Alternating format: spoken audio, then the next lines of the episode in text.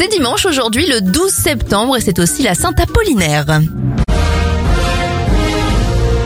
Beaucoup de premières à la télé, hein. l'émission de Yann Barthès Quotidien en 2016, Ça se discute de Jean-Luc Delarue en 1994